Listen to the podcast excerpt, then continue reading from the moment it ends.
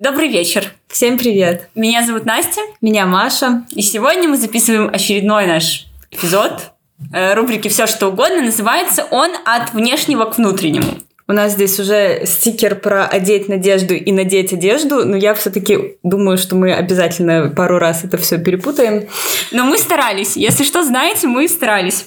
Сегодня, наконец-то, мы вам говорили, что эта рубрика заведена для легких тем. Вот, наконец-то, мы решили обсудить как бы одежду. Да? Типа шмоточки. Поговорить про легкие вещи. Но, знаете, ребят, не обещаем. Да, поэтому говорить будем не только об одежде, но обо всем, что относится к внешнему виду и обстановке, и чем? И информации вообще внешней, которая в нас поступает.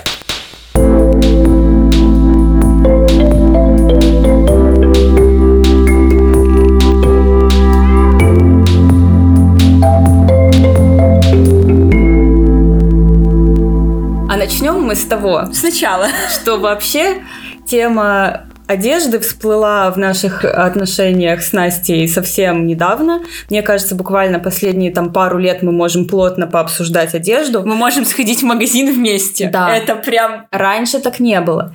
А, знакомы мы с 7 лет, и вот, вот сколько лет мы не разговаривали об одежде. Больше десяти, если не... Да. Ну, как бы не то, чтобы это прям тема была табу, просто мы об этом не разговаривали. Нас это вообще не волновало. Я помню, что в 12 лет моя мама купила мне журнал «Гламур», и сказала, Настя, ты посмотри, пожалуйста, потому что ее реально парил вопрос, что я никак не интересуюсь одеждой. Когда я стала оставлять в магазинах сейчас до хрена денег, э, папа все время шутит, говорит, ну что ты там боялась? Что ей неинтересно будет ее теперь не остановить? Это было там в начале моих универских времен. Угу. Меня, наверное, интерес начался с Академии искусств именно к стилю, потому что я увидела что вокруг много людей, что все они там творчески интересные, что они самовыражаются в том числе через внешний вид. Мне тоже этого захотелось угу. что пора как-то искать какие-то оригинальные вещи. И, ну, может быть, я уже там на подготовительных курсах в одиннадцатом классе начала э, задумываться о том, как я выгляжу. У меня, кстати, это тоже было в одиннадцатом классе, вот когда уже надо было выбирать там выпускное платье, я поехала угу. в Польшу, попала э, в огромные торговые центры. Еще, мне кажется, в Минске не было прям такого, к нам не пришли все эти бренды типа Zara, H&M, угу. бюджетные, которые, да, можно себе позволить, но при этом красивые какие-то вещи. И вот тогда я начала уже задумываться, а что мне нравится, как я хочу выглядеть, какие вещи я хочу выбирать. Вот кофты в полоску, между прочим, появились с того времени. Угу. Но когда мы были школьницами до старших классов, мы вот выглядели реально как дети. Абсолютно точно. Я помню себя в 13 лет. Я абсолютно точно помню, в чем я была. Я была в темных черных джинсах широких с вышивкой, в гольфе и в каких-то вязаных кофтах, потому что было холодно. И у меня была стеганая розовая, такого поросячьего, блин, цвета куртка. То есть это была ну, это просто был детский мир, мне кажется. Да, знаешь. а у меня был, знаешь, пуховик с Динамо. Рынок такой так Динамо. Куртка была с Динамо, кстати. Это, да, это вообще боль нашего, нашего детства. Короче, куртка, пуховик с Динамо. А, он был такой коричневый и с отливом. Я не помню. Э, да, и это очень хорошо. Значит, у него был пояс, и у меня э, был из Старановы такой вязаный, очень разноцветный шарф а с вот массивной его я помню. кисточкой и такая шапка типа берет Растамана. Я не знаю, короче, мне казалось, что это оригинально и весело, и это выглядело, ну, по-детски, наверное, мне было где-то лет 13. И мне кажется, что сейчас вот в таком прикиде ребенка встретить достаточно сложно. Да. Ну и вообще, я понимаю, что сейчас как-то сложно определить возраст. Э, абсолютно. Я помню, была в шоке в сторис была. Сидела кофе пила. Сидела мне казалось, что это девушка, пока она не достала учебники и не они за третий класс. И тогда, когда до меня дошло, что ей, оказывается, до лет-то мало, я такая, о боги. Ну, ты знаешь, например, со мной в лифт э, заходила девочка, моя соседка, ей на вид видно, да, что ей там вообще лет, наверное, 11-12. Она прям маленького роста еще. При этом у нее были пряди цветные в волосах, такие розовые. И на ней были все такие трендовые шмотки какой-то такой с глиттером рюкзачок, какой-то прикольный чехол для телефона, кроссовки модные, разноцветные. И я понимаю, что, в принципе, она еще была накрашена, у нее были какие-то модные очки. Вот так. И, в принципе, если вот этот весь прикид одеть на девушку, которая на 10 лет ее старше, это будет смотреться нормально. Модно. Да, Модно, да, ну, стильно, молодежь. Да, может быть, где-то инфантильно немножко, Ну. типа прикольно, но, блин, мои шмотки с меня 30-летней невозможно было одеть на девушку, которая 16 или 18 лет. Или 20, это просто Ну, во-первых, я думаю, еще в Минск же все это пришло, Маш, все эти тренды пришли, это первое, да, а второе, это, конечно, тот визуальный мир, в котором мы живем и который этому всему способствует. И вообще у нас возникает из Инстаграма культ внешнего, всего внешнего, которое выставляется на показ и которое имеет, блин, значение. Я вот вижу этих школьниц в кафе, я понимаю, их реально интересует, как они выглядят, что это как какая-то картинка формируется, что они, блин, сфоткать могут. Это же оттуда идет, да? Что они могут сфоткать и что они могут выложить. Я вот даже, знаешь, сейчас думаю о том, а, что формировало наши образы. То есть нам достаточно сложно сейчас понять, чем мы вдохновлялись, когда там придумывали, во что одеваться. И все, что я могу вспомнить, наверное, мне нравилась Земфира, и я вдохновлялась ее образом, там, клипами и так далее. Ну, понятно, что это уже другой уровень. а, Вообще, это не фотка, копирование. Я увидела Да. там фотку, я увидела какие-то модные шмотки, про- да, пошла, да, скопировала, да. купила. Нет, это было мое переосмысление образа Земфиры и как я могу его применить там к себе. Возможно, это где-то было глупо, там, по-детски, там, еще как-то. Но это все-таки было как-то интересно. Или, Ну вот- например, я могу вспомнить, Амели меня очень вдохновила а, Кстати, своими большими Амели. ботинками, а, пиджаком с большими карманами. И вот у меня была такая юбка. Под эту юбку я могла носить достаточно массивные ботинки. И это я прям провожу параллель, потому что мне нравилась Амели, и где-то этот образ, ну, Вот ты сейчас сказала, и до меня наконец-то реально дошло, что меня вдохновляли француженки в целом. Это просто сочетание каких-то цвет- цветов, базовых вещей, и все. Да, или образ из мечтателей. Берет там вот с этим платьем. Но это то, чем мы вдохновлялись. Сумка кожаная большая из мечтателей, кстати. До Мгм. сих пор мечтаю о ней. А, Прикинь, так- с 16 лет мечтаю, еще не купила. Или, например, я помню, что я читала э, рыжую пьесу Драгунской, Мгм. и там была девочка, по-моему, э, написано, просто было написано в тексте, что у нее большая оранжевая сумка. Но я после этого пошла, например, на Динамо, увидела какую-то индийскую сумку. Она была такая яркая, тоже большая. Я ее купила. И, ну, потому что вот я где-то это прочитала, мне запало это, и я выдала это в виде вот этой индийской сумки. Вот, а сейчас, в принципе, э, что меня бесит, это то, что нам всем Инстаграм показывает одинаковые картинки, и я понимаю, что девочка в 12, девочка в 20, девочка в 25 может выглядеть, в принципе, одинаково, и причем это как бы не э, связано с тем, что именно этому человеку нравится. Это не его какой-то оригинальный, индивидуальный стиль, который сформирован книгами, которые он читал, фильмами, которые он смотрел, вот что-то личное. А это такая глобализация, как бы... Массовость. Массовость, да, что вот сейчас мы носим Ой, вот слушай, это. в очередной раз мы начинаем говорить, вы знаете, все, что массовое, нас раздражает. Ну, потому что это стереотипное мышление. И получается, что это не совсем как бы наш выбор, что мы просто смотрим на одно и то же и хотим транслировать то же Ну самое. так, а нам показывают, понимаешь, я открываю ленту в инсте, я вижу, у меня рекламные посты через два, я уже думаю, что, слушай, скоро я куплю аккаунт, чтобы только не видеть рекламу. А что, можно так? Можно так. Я реально скоро за это заплачу, потому что мне не нравится, что мою визуальную вообще реальность кто-то формирует.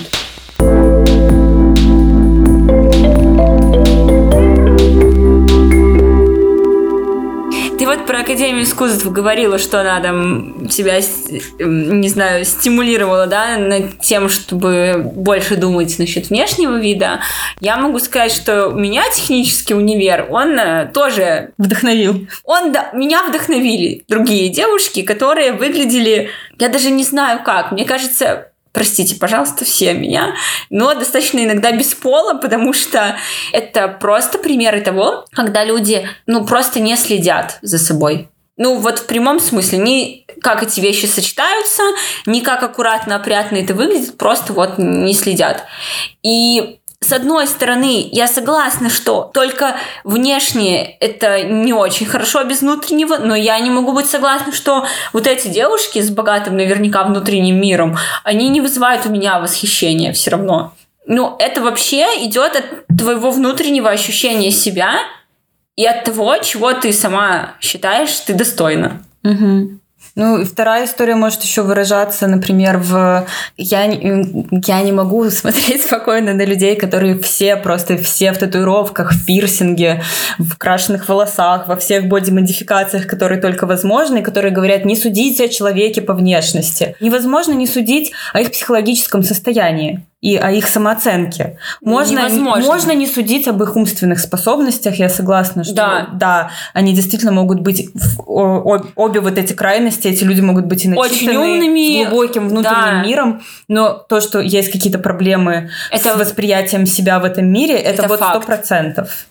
Причем, что мне интересно еще было, я сделала пирсинг уха. И, в общем, вот вся эта история, она реально, ну, как бы с пирсингом даже у меня заняла именно много э, мыслей, много каких-то там действий, куда нужно было там сходить там в ту же аптеку. И я просто подумала о том, а сколько времени занимает вообще вот это все придумывание у людей, которые все, например, в татуировках. Это сколько нужно придумать эскизов. Это нужно найти мастера, с которым надо это все обсудить, там, mm-hmm. нарисовать, э, прийти, забиваться там 12 часов, потом ухаживать. За этим это же все сложно, а пока это долго заживает да, еще. пока это ты ж... ухаживаешь, ты придумываешь новые уже, получается. Трындец. Ну, просто мне кажется, короче, когда э, человек прям занят только внешним, это проблема, и когда он совсем этим не занят, это, это тоже, тоже проблема. проблема. Потому и все, что... это корни все равно в одном и том да. же. Мы говорим про крайности, да, и как бы там ни звучало, что мы там кого-то осуждаем или нет, но придем мы все равно к золотой середине и к тому, что Антон Павлович, вы очень правы, между прочим, когда говорили, что в человеке все должно быть прекрасно. И лицо, и одежда, и душа, и мысли.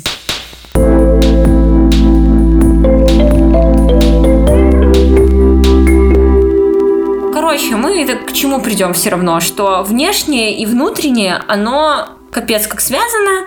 Это, знаешь, а, ты на одно влияешь и сразу же влияешь на другое, и наоборот, это все работает, никто, мне кажется, не будет никогда это отрицать. Это вообще не секрет, это даже в разных профессиях используется как трюк.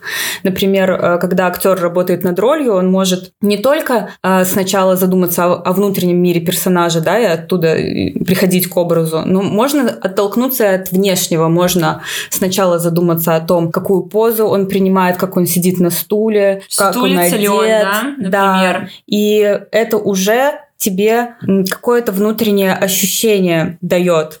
И в жизни это тоже можно использовать, потому что есть какая-то фраза, что притворись этим перед тем, как этим стать. Угу. Вот эту уловку можно использовать, ну вот не только в театре, но и в жизни. При этом, ну мы об этом часто забываем и относимся к этому как-то так, что типа внешне это все такое ну, это ну, типа, внешнее. Легкомысленное. Поверхностное. Поверхностное, да.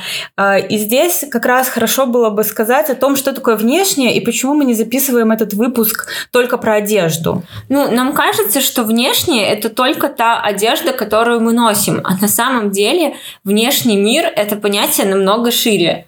Начиная от обстановки, в которой мы живем, и заканчивая лентой инсты на самом деле. Туда все, и места, которые мы посещаем, от мест зависит, блин, в, каком, в какой посуде нам чай принесут, в конце концов, да, от того, какие фильмы мы выбираем смотреть, какие книги мы, мы выбираем читать. И вот это все определяет наш внешний мир. Да, и тут мы все равно упираемся в вопрос культуры потребления, как бы это высокопарно не звучало. Но Сейчас же у нас есть безграничная как бы возможность выбирать, и создается иллюзия, что все, что к нам поступает, оно как бы достойно внимания, и нам очень повезло, что мы имеем возможность всем этим пользоваться, что мы можем посмотреть любой фильм, что мы можем любую музыку послушать, но на самом деле мы перестали вообще как бы критически относиться к тому, что мы получаем. Потому ну, что да. мы не думаем о том, что во многом то, что мы сейчас видим, это не наш выбор. Потом я понимаю, что даже те же рекомендации, как бы это очень удобная, конечно, вещь, но если ты... Но тупо, опасная. Ну, если тупо следовать тому, что тебе там советует какой-нибудь кинопоиск, то ты как-то лишаешь себя возможности, например, посмотреть кино совсем противоположного другого жанра, который тоже может тебе понравиться, а ты будешь все время, например, вот ты смотришь эти там э, мелодрамы. Ты не выйдешь из этого круга, понимаешь? И он тебя гоняет. Вот, типа, вот тебе красотка, вот тебе... Э, там, Красотку дьявол... не обижайте, пожалуйста. Нет. Дьявол носит Прада тоже. Нет, ну правда. Ну если... Нет, ну хорошо, секс в большом городе, он тебе советует дальше. Тот же там дьявол носит Прада. Это неплохо, Девочки. если это какая-то краска в большом как бы мире Кстати, кинематографа. Да. Хорошо. Но, ты... Но если ты смотришь только фильмы а красотка, да. ну, блин, и ты не выйдешь из этого круга, вот в чем дело. Потому и что все. на самом деле для того, чтобы получать что-то качественное, тебе нужно все равно прикладывать усилия. Тебе нужно искать самому, что ты хочешь там послушать, какую-то Ой. интересную авангардную музыку, да. например. Но сейчас мы скажем не самая популярная вещь, ребята, как и все, собственно, в нашем подкасте. Что это я? В общем-то, можно ругать СССР сколько угодно, угу. да, и, но мне кажется, что реально дефицит где-то создает, даже не где-то, блин, дефицит реально создает ценность. Про это и Кончаловский говорил в своем интервью у Познера, они, между прочим, спорили, да? Ну, какой у тебя был дефицит? Подожди, ну, одну а, секунду. Ну, ну э, шикарные а... дачи на Никольной горе, там автомобили. Не надо рассказывать подожди, там сказки про... Но, подожди, но надо было купить джинсы. Да, и джинсов нет. О, Господи. Подожди, но это же дефицит. Да, но это да, дефицит. Конечно, конечно. Ну, все-таки. При я этом, Тарковскому, я Тарковскому этом... фарцевал ткань у, у алжирского, у марокканского студента. Я покупал, заказывал ему ткань. Да, я, я обливаюсь слезами просто. Слушайте, я думаю, Так я же не жалуюсь. Послушай. Но дефицит но необходим. Ты, Володя, ты можешь Подожди, послушай меня, других. послушай меня. Ну что? Дефицит необходим. Вот, ты даже пишешь. Дефицит рождает удивительное ощущение удовольствия. Дефицит очень важен во всем, в свободе, и то дефицит нужен, даже необходим. Да. Как только человек имеет всю свободу на свете, он становится животным. Да. Ну, Андрей, тебе не стыдно вообще? Нет, а? Нет наоборот, не стыдно, да? Наоборот, ты просто сам, ты это сам признаешь, но ты только как? не хочешь признать. Что Очень... хорошего в дефиците? Я понимаю, что сопротивление материала – это важная Нет, вещь. не поэтому. Но что Потому это? что дефицит рождает желание. А, а, без, а когда все желания удовлетворены, человек становится животным.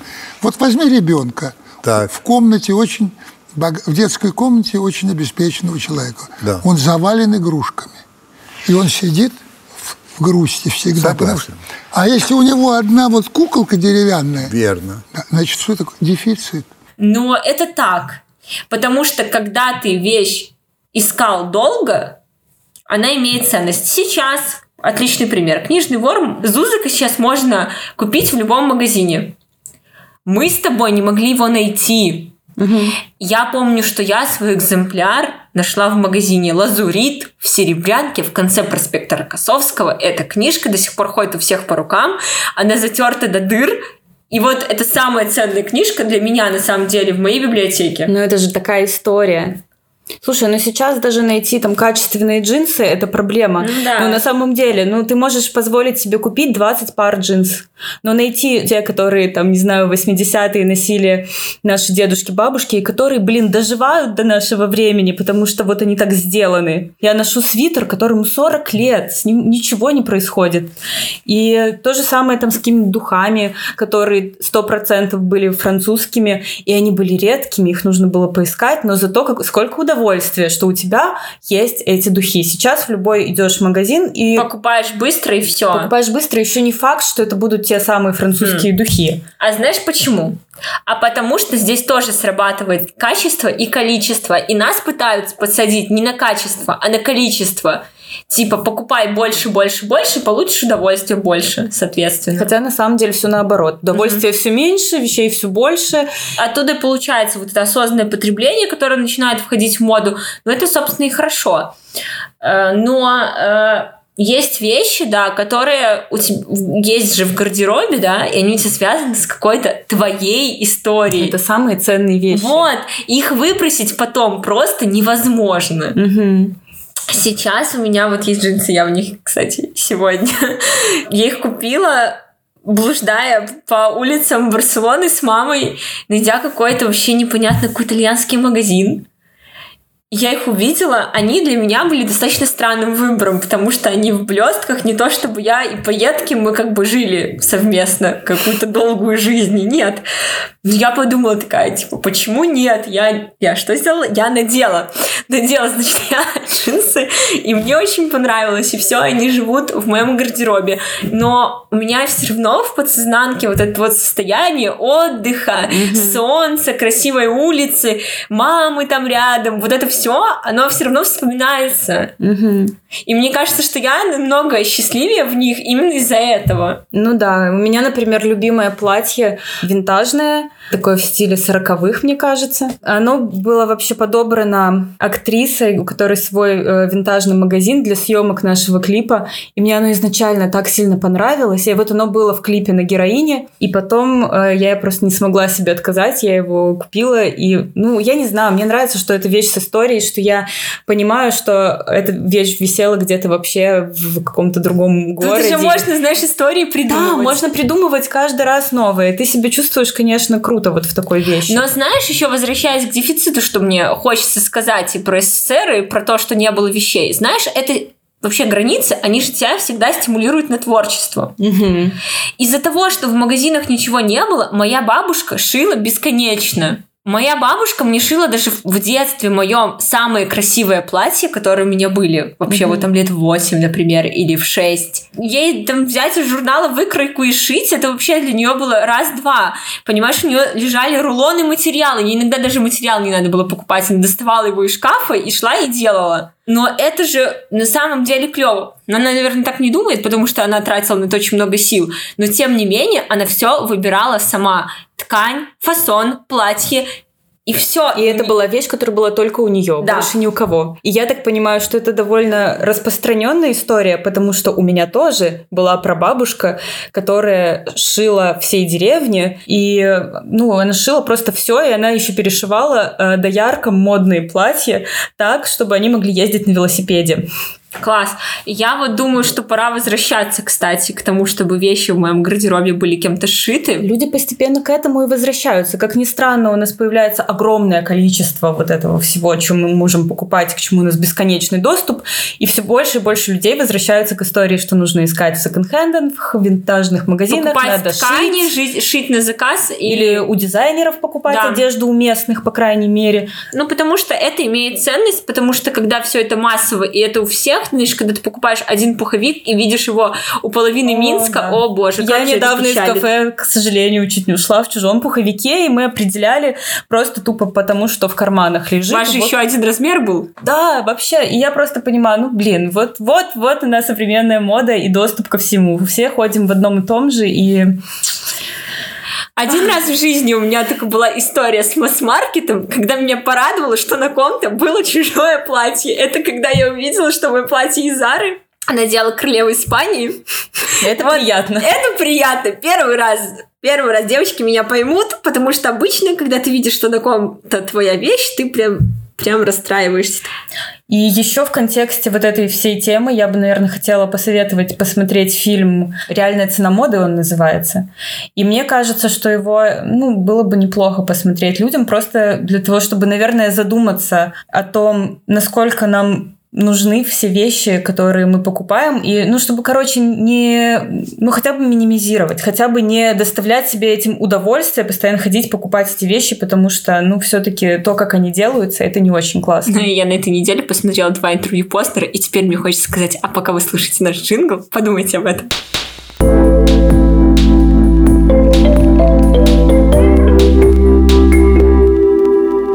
Почему эта тема еще э, связана для нас э, с творческим кризисом? Напрямую, кстати. С выходом одним из вариантов, как э, сделать шаг к тому, чтобы поменять свое какое-то внутреннее состояние. Потому что очень многие истории изменений внутренних начинаются с того, что я пошла и разобрала свой шкаф с одеждой э, или выбросила весь хлам из квартиры. И вот это вот порядок в шкафу, порядок в голове, это все правда. Это, мне кажется, чисто психологические вещи. Я не психолог, но мне кажется, что что-то такое в психологии точно есть. Угу. Мы, например, э, когда выходили из нашего творческого кризиса, о котором мы уже э, говорили в предыдущих эпизодах. Но, тем не менее, продолжим. А, да.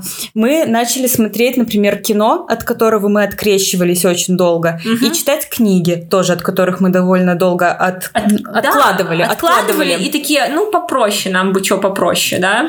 И я не скажу, что очень хотелось сразу пойти и смотреть, например, «Атлантику» Мати Диоп. Да, но если вы слушали и смотрели видео наш, э, которое мы в телеграм-канале нашем постили про Курпат, э, Курпатов, когда говорил, да, он же говорил, ребята, мозг выбирает все, что проще, поэтому, чтобы выбрать сложное, вам надо заставить себя. И еще 23 минуты, чтобы включиться. Даже вот ты при, уже все себя пересилил, пришел, например, на Атлантику, да, и 23 минуты, как минимум, тебе нужно бороться с собой для того, чтобы убедить себя, что это не скучно, что нужно в этот мир погрузиться. Отложить смартфон. И потом, э, тебе уже хочется смотреть такое кино, и тебе не хочется легче, потому что процесс на самом деле достаточно интересный вот этого анализа. Поэтому, все, все уже потом. Поэтому нужно бороться через себя, преодолевать привычку потреблять говно. Это касается абсолютно всего, не только кино и высоких вещей. Короче, когда ты себя переключаешь и заставляешь анализировать сложное, ты в итоге-то получаешь гораздо больше. И, и когда потом ты себя балуешь и качественными вещами, и да создаешь интерьер вокруг себя уютный, и когда ты одеваешь э, не обязательно дорогую, но да. какую-то вещь с историей, которая подходит именно тебе, когда ты разбираешься в этом, тебе это дает огромный Знаешь, отклик от да. твоего внутреннего, который говорит, да, дорогая, это ты, и тебе нравится вот это, а еще ты любишь вот такое кино, и тебе и нравится... И не забывай, и вот это, мне кажется, дало мне вообще уверенность какую-то. Я, знаешь, такая глаза открыла и такая, а вот и еще мне нравится, что э, это дает обратку, например, на внешнее. То ну, ты, например... обратку, подожди, давай уточним, что это обратка ты имеешь в виду, когда ты внешнее меняешь, у да. тебя меняется внутреннее состояние, и да. потом внутреннее оно зеркалит. Да, оно тебе дает еще что-то новое во внешнем. Да. Там у Насти появилась, например, спортивная байка голубого цвета, при том, что Настя никогда особо не носила спортивных вот таких оверсайз вещей. И это про нее. Это не то, что Настя попыталась э, примерить на себя что-то, чем она не является на самом деле, да, и кем-то там прикинуться более крутой, там, например. Угу. А это то, что в ней было, но она как бы смогла это раскопать только после того, как вот провела вот эту внутреннюю работу да, над собой. Так и, есть. и то же самое, я, например, сейчас задумываюсь о том, что мне нужны туфли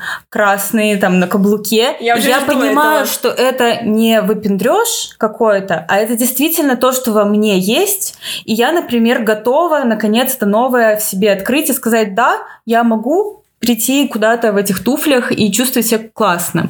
Но никогда эти туфли или там моя байка, она никогда не появится, это все никогда это все не появится на пустом месте, вот так. Угу. То есть надо что-то делать для этого.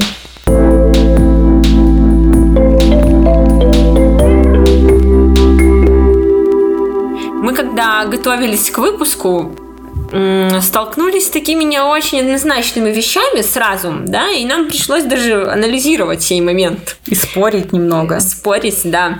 Значит, мы все знаем, что такое икона стиля, да, там легко приведем примеры, но эти люди, кстати, не всегда следуют канонам. Если... Моды, красоты или там еще чего-нибудь. И если вспомнить еще всех э, людей, которые нам, например, нравятся, как одеваются, угу. э, во-первых, нет ничего общего это могут быть очень разные стили. Где-то это будет просто, где-то это будет какой-то бомжатский стиль. Вообще, это будет где-то просто полное, как это возможно вместе сочетать. Где-то это полная эклектика, какое-то рванье. И, блин, кру- круто, ему будет клево. Короче, реально. нет никакой формулы на самом деле. Потому что, вот, я не знаю, Земфира и Рената Литвинова выглядят вообще абсолютно по-разному, да? При этом каждая выглядит очень круто. При этом, если поменять эти образы местами... Не приведи Господь, не надо.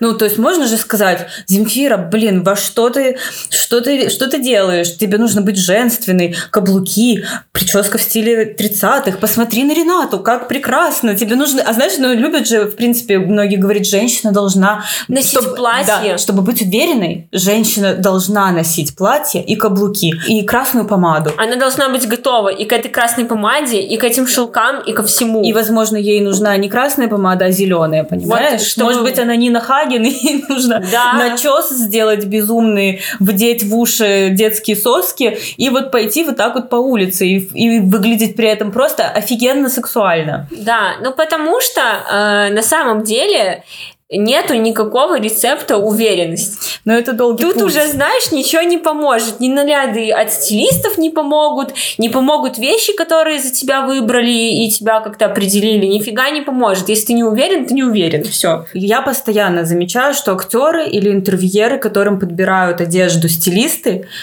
это очень видно, потому что они вроде следуют всем правилам, пробуют выглядеть уверенно, то есть они вот там выбирают позу, как выглядеть уверенно, и все равно они в этих нарядах выглядят очень скованно немножко, и это вот прям чувствуется, что платье модное идет, по цвету подходит, э, там ноги удлиняет, фасон, все супер, но как-то как будто, знаешь, не, не, не твой костюмчик, и все, и ничего ты с не этим не сделаешь. Ну, тут можно, конечно, Александра Васильева вспоминать, который говорил, что все это вопросы образования, воспитания и вкуса, э, который определен с детства. Я с ним согласна в целом, как мысль, mm-hmm. что наше воспитание, конечно, очень сильно влияет на то, как мы выглядим, да, потому что наш внутренний мир это определяет, а наше внутреннее состояние это отражение во внешнем находит, конечно. Но, тем не менее, мне кажется, что вкус сформировать можно, если над ним работать. Но это я как говорила, вот все, что я перечислила, относящееся к внешнему миру, угу. вот над ним над всем надо работать. Ну просто перепоручить не, свой стиль стилисту не, не получится, выход. не получится, да. Э, только там разобраться, как нужно одеваться, не получится. Но я еще думаю, что человеку, у которого э, глубокий внутренний мир по-настоящему, он никогда не примет, что кто-то за него будет решать, как он будет выглядеть. Ну это да, кстати. Абсолютно. Тебе же нужно самовыразиться. Да. Можно, конечно, считать, что там одежда это самовыражение для женщин, так скажем, да. Но знаете, что я думаю? Главное, чтобы было что выражать. Угу. И при этом не обязательно изучать все каноны и правила. Читать и... модные журналы или еще что-то там. Да, можно черпать вдохновение абсолютно из всего окружающего нашего мира и своего собственного внутреннего тоже. В общем, что можем сказать? Выпуск получился не только про одежду, не только про какие-то поверхностные вещи. Поэтому продолжаем работать над собой. Экспериментируем с нашим внешним, так сказать, миром. И помним, что с нами может произойти все, что угодно.